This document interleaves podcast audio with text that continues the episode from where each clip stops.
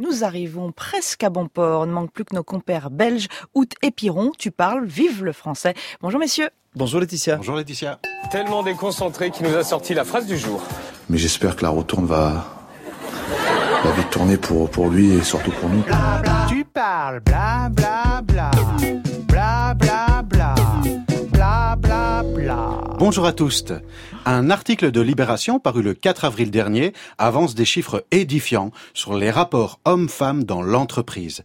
71% des hommes tutoieraient leur supérieur hiérarchique direct pour seulement 49% des femmes. Le fameux plafond de verre se traduit dans ce que le sociologue Alex Adler appelle un plafond de verbes. Même en dehors de la question des genres, la langue est un outil de pouvoir. Jusque-là, on ne vous apprend rien, Laetitia.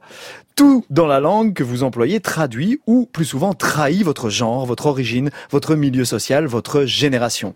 Mais ce qui apparaît dans beaucoup de cultures comme une diversité est souvent perçu dans la culture francophone comme une véritable distinction.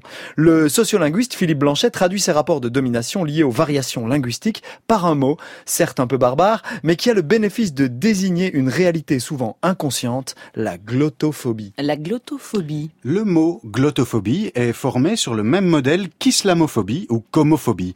Il traduit bien la détestation, le rejet ou le mépris d'une langue étrangère, d'un accent minoritaire ou régional, ou simplement d'un niveau de maîtrise de la langue française. On a été prof pendant 15 ans à Bruxelles et en conseil de classe, très fréquemment, on avait des collègues qui justifiaient l'échec d'un élève en disant c'est normal qu'il soit nul en français, il ne parle que polonais à la maison. Et dans la même classe, justifiaient les bons résultats d'un autre élève avec des arguments du type c'est formidable, son papa est diplomate et il parle allemand à la maison. Oh non.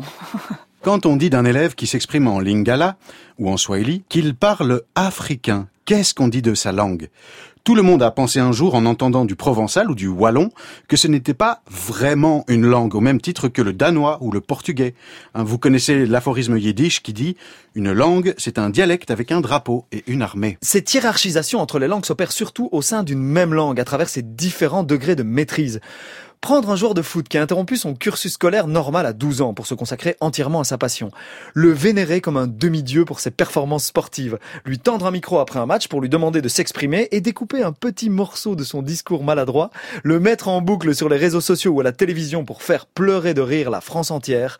Dans certaines cultures, ça s'appelle de la maltraitance. En France, c'est quotidien. Bon, on n'est pas là pour pleurer sur la réputation contrariée d'un millionnaire en short, mais on est bien face à un phénomène de discrimination. Attention, distinguer sur la langue n'est pas toujours une discrimination. Certaines personnes utilisent mieux leur outil linguistique que d'autres. On peut tout à fait distinguer deux personnes en fonction de leurs compétences à accomplir une tâche. Si je choisis un type musclé et menaçant pour être videur dans une boîte de nuit, je ne fais pas de discrimination. Je sélectionne quelqu'un sur des caractéristiques pertinentes au vu de la tâche à accomplir. Pour qu'il y ait une véritable discrimination, il faut que les critères de sélection de cette personne soient arbitraires.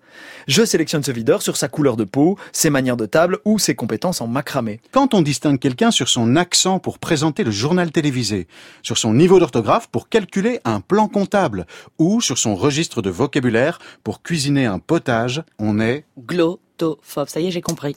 Dans Les Femmes Savantes, Philaminte chasse Martine, sa servante, sous prétexte qu'elle met incessamment son oreille au supplice pour rompre toute loi d'usage et de raison par un barbare amas de vices d'oraison, de mots estropiés cousus par intervalles, de proverbes traînés dans les ruisseaux des Halles. Toujours avec un coup d'avance, Molière répond par la bouche de Clitandre Je vis de bonne soupe et non de beau langage, Vaugelas n'apprend point à bien faire un potage.